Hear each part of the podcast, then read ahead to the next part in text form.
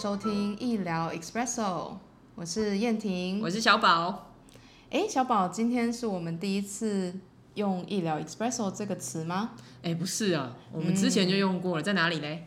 我们 在 Open Studio，就是我们一起经营的开放画室。嗯嗯，在开放画室的第二季啊，我们决定采用医疗 Espresso 这样子。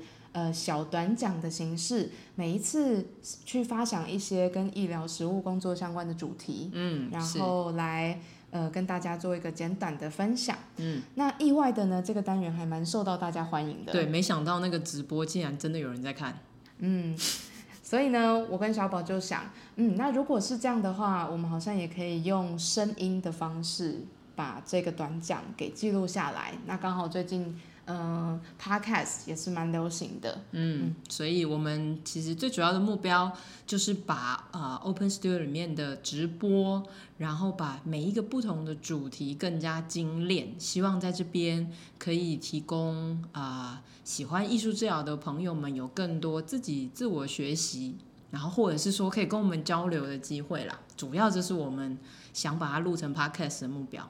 嗯嗯，哎，不过话说，小宝，我们会在医疗 Expresso 里面谈到的大概是哪些东西？超多的耶！我们今天应该只会讲其中一个部分，因为我们想把它变成不同的级数，然后我想大家就可以慢慢等待。今天的话，大概我跟燕婷会介绍一下医疗师的工作，大概有哪一些范畴。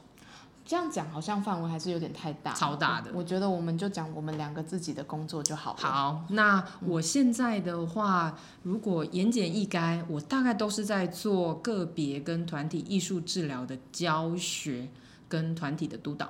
燕婷，你呢？嗯，目前我还是以实务工作为主，所以呃，我服务的对象大部分是有特殊需求的儿童或是青少年，那会以个别和团体的艺术治疗来进行。哎，按你说的特殊需求是什么？我们刚刚刚好可以让我们的听众知道一下。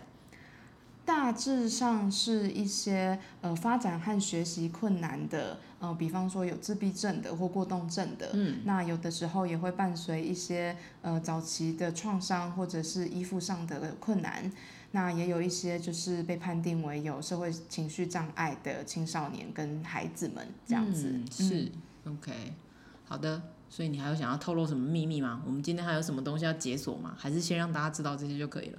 哦，对啊，这因为这个只是 只是我在实务工作上，呃，蛮常会会遇到的。嗯，那我们之后也会跟大家分享我们在实务工作里面的场域，包含呃之前呃刚刚说的那个特殊需求的孩子们，其实我在呃职能治疗所啦，或者是说和外部的单位合作，像安置机构这些，其实都可以和孩子一起用艺术治疗的方式来工作。嗯嗯，但呃我另外一个。呃，蛮喜欢的尝试就是呃带工作坊啊，嗯，所以这个就是我为大家留一个小伏笔，嗯嗯，所以感觉就是有不同，大家可以这样想象啦，就是不同的发展阶段、年龄阶段还有需求，跟大概是在什么样的场合、场域啊，比如说安置机构、学校、社区、医院啊等等，我们可以有一个大的 picture，可以先想一下这件事情。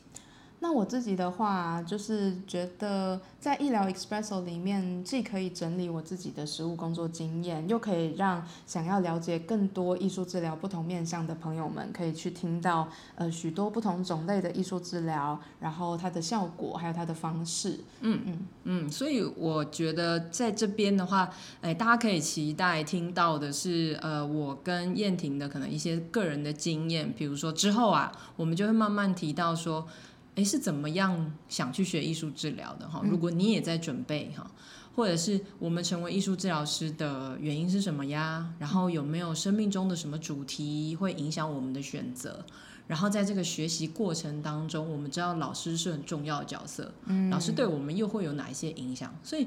会有一些是我们自己个人的，像私下 murmur，然后也许可以提供一些是你现在除了对艺术治疗有兴趣，你也想成为艺术治疗师的人参考。那当然，我知道更多人也许就是想知道艺术治疗在干嘛而已啊。嗯，所以我们会帮大家更精炼的讲一下我们的工作。所以呃每一集我们自己期待大概就是这样松松紧紧，有一些医疗的干货，然后也有一些我们自己个人，就是我们两个互相问来问去，然后有点像聊天，然后看看这样子的呃节奏可以带给大家什么样子的感觉。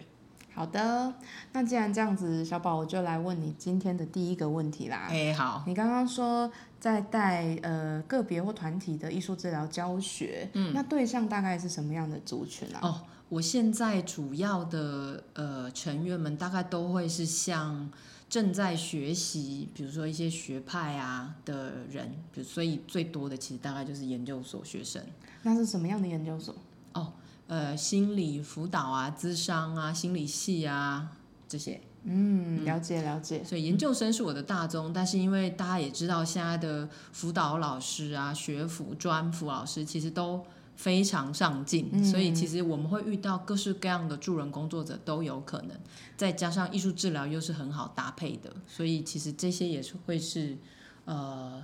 我常常遇到的伙伴，嗯，哎，那我们会遇到的对象真的还蛮不一样的耶，嗯因为我自己也有在做艺术治疗的教学，那我常常会遇到的会比较像是呃特教老师，嗯，然后就是特教系统的学习者，然后或者是说嗯职能系统的学习者，嗯，比方说职能治疗师啦，或者是说嗯在带领就是比方说造福员。嗯，对，就是护理师、照服员这一些比较像是照顾者，要学习怎么样使用艺术治疗作为刺激照护的方式。对，好，那再来还有另外一块，我觉得也蛮不错的，就是高龄照护。哦，对啊，嗯，就是呃长照或者是说安宁的这个领域，所以呃听起来小宝蛮常会遇见在做。学习心理啊，或者是辅导啊，或教育的这一块。对。那我的话就比较像是医疗或照护，或者是说特殊需求的教育等等。是。哎，所以这样子，我们两个可以分享的经验，确实就慢慢整理出来。嗯。我想应该可以让大家觉得有那种也许多彩多姿的感觉吧？也许啦。哦。好，就是。呃，不保证，但是我们会 有诚意的分享，这样。嗯，我们还蛮想把这一块，就是我们自己的经验做一个记录，然后让大家也可以呃尝试看看，哎，会不会是你可能有的经验，或者说可能是你的某一个学习的方向，或者是你工作的方向，也都有可能。嗯，对。但我觉得主主题就是交流。OK，嗯，好的。好，那嗯，所以今天这这是我们要跟大家做一个介绍。嗯，OK，大概就这样就可以了吧？嗯，好哦，那大家我们下一次的医疗 Expresso 再见啦。嗯，我们之后可能第二集之后会慢慢预告大家，可能第三集这种我们第一季还没有准备，请不要这么诚实。